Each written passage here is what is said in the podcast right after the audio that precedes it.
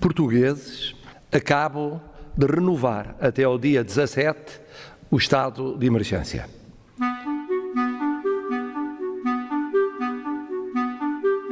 Calma, amigos. Vai ficar tudo bem. Vai ficar tudo bem. Vai ficar tudo bem. Vai ficar tudo bem. Vamos, amigas, vamos todos ficar bem. Vamos. Vai ficar tudo bem. Yo, yo, vai ficar tudo bem, yo. Em casa. Estou? João Pedro? Vitória? Sim, sou eu. Olá, Joana Beleza. Estás bom? Joana, olá. Conta-me coisas. Apanhei-te a fazer o quê? Ah, Apanhaste-me a aquecer o almoço para a Vitória, que está aqui sentada no sofá com todos os seus bonecos. Os coelhos e as minis e tudo mais.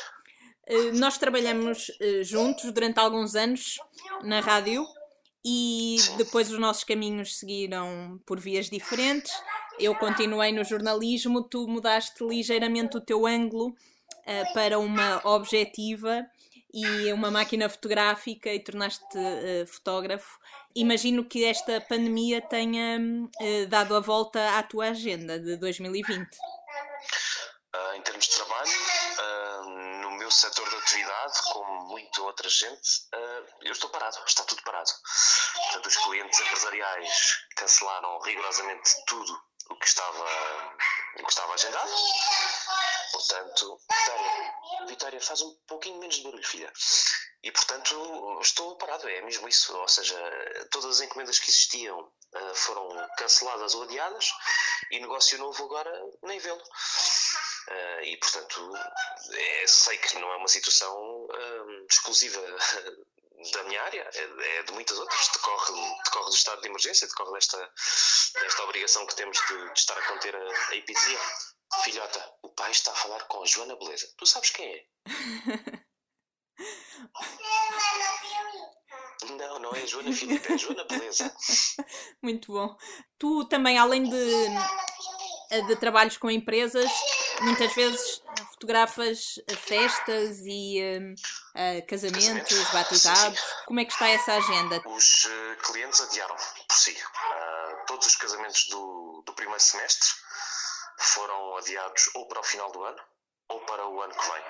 E alguns ainda não têm nova data. Ah, foi, uma, foi algo que começou logo, ainda antes da declaração do estado de emergência, começaram logo os noivos a, a perguntar se podiam adiar as datas porque pronto, as limitações impõem que não haja que não haja celebrações religiosas, que não possa haver eh, grandes reuniões de pessoas eh, nas quintas, as próprias quintas, aquelas que tiverem o enquadramento de espaços de restauração e bebidas, também não podem rece- receber pessoas.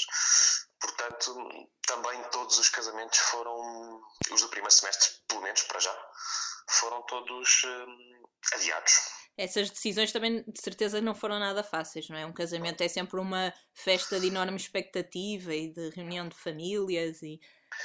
Do lado dos clientes, hum, eu ah, esperava encontrar ah, algum desânimo, mas na verdade eu acho que hum, aquela preocupação com os familiares, com o facto de querer reunir toda a gente de forma segura, acaba por Supera, superar pois. o, o desânimo de ter de adiar, ah, ter de se calhar perder até algum dinheiro com coisas que já estariam pagas e reservadas e, e cujas obrigações contratuais se calhar não, não, não previssem o, o adiamento.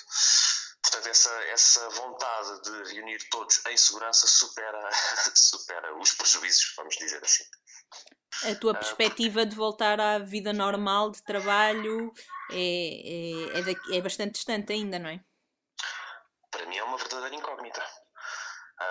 Pelo lado dos casamentos já falámos, é? Pronto, está tudo adiado, mas ah, boa parte da minha atividade, a maioria, a maioria da minha atividade é com os clientes empresariais, retrato corporativo, reportagem de eventos, congressos, conferências, ah, produção de imagem para comunicação nas redes sociais, pequena publicidade.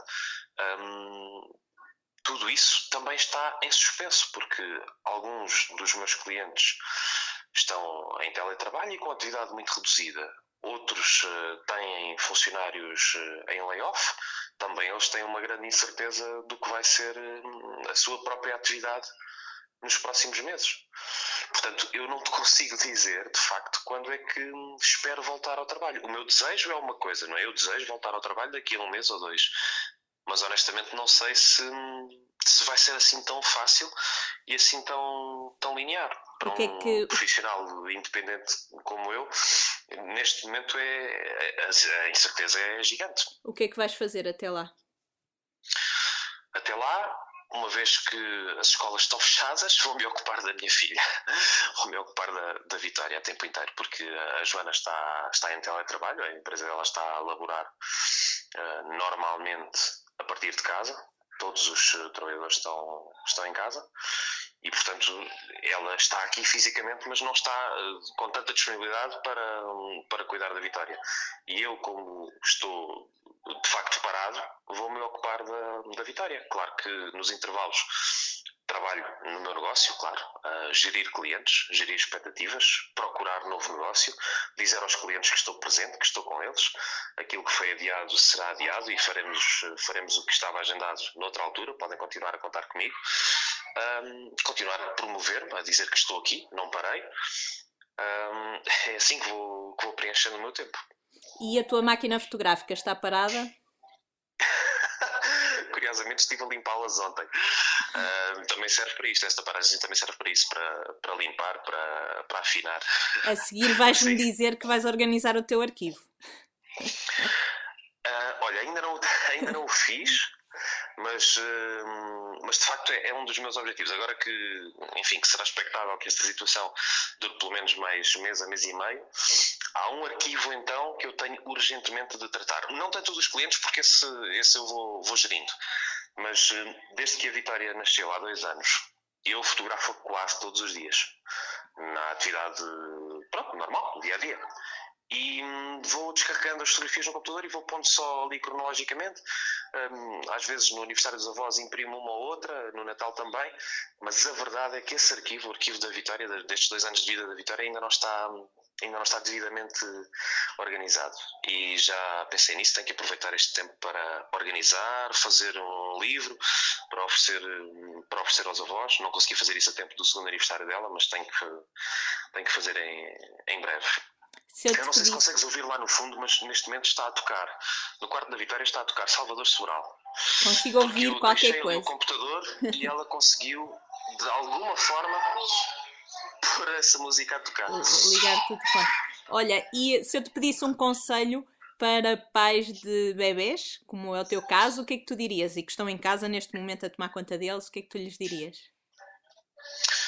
Uh, coragem, por um lado, porque ao fim de duas ou três semanas esta, esta rotina sempre igual começa, começa a pesar neles um pouco. Eles também carecem, se por um lado os bebés precisam de rotina, também precisam de alguma diversidade. E estar aqui confinado em, em casa é, pronto, é, é, chega a ser difícil criarmos alguns momentos de diversidade. Portanto, muita coragem, uh, muito engenho para encontrarem brincadeiras novas e novas aprendizagens e coisas que possam fazer com eles uh, em casa, mas também, pá, vamos ser sinceros, aproveitem. Aproveitem porque hum, acho que. Bom, eu não me lembro de ter estado tanto tempo de seguida a cuidar da, da minha filha. Acho até que isso tem sido muito útil para a nossa, para a nossa relação. Acho que estamos mais amigos. Ela está, está mais próxima do pai agora. Isso é muito bom de ouvir. Uh, isto até faz esquecer uh, todo o outro lado, não é? Da paragem do trabalho e, e da, da, diminuição dos rendimentos. Isto é o reverso bom desta, desta medalha. Que bom. Olha, para finalizar, a quem é que eu poderia ligar para falar sobre isto, sobre estes temas? Ah, Deixa-me pensar um pouco. Não tenho uma resposta imediata, deixa-me pensar um pouco. Não precisa de ser uma pessoa, pode ser uma, alguém de uma profissão. Um, o Henrique Pereira dos Santos, que hum, é alguém com uma opinião um pouco contracorrente. Ele não é epidemiologista, uh, portanto não, provém dessa, desse campo da ciência. Ele é paisagista, uh, por muito pouco que isso possa ter que ver aqui com a situação, mas ele tem demonstrado uh, um pensamento crítico sobre a abordagem oficial, a abordagem do governo a esta epidemia, sobre políticas alicerçadas em matemáticos e não em epidemiologistas. Lembro-me deste comentário que ele fez num dia em concreto em que, na conferência de imprensa da DGS, a diretora-geral Graça Freitas se referiu aos matemáticos da DGS que estavam a, a trabalhar sobre a, as curvas. Ora, ele é um pouco crítico desta, desta prevalência dos matemáticos em vez dos uhum. epidemiologistas. Também é crítico sobre o papel da comunicação social na legitimação de opções políticas que ele entende que trazem poucos benefícios, um, comparando com, com, os outros prejuízos que também traz esta, esta quarentena, esta paragem da economia, enfim.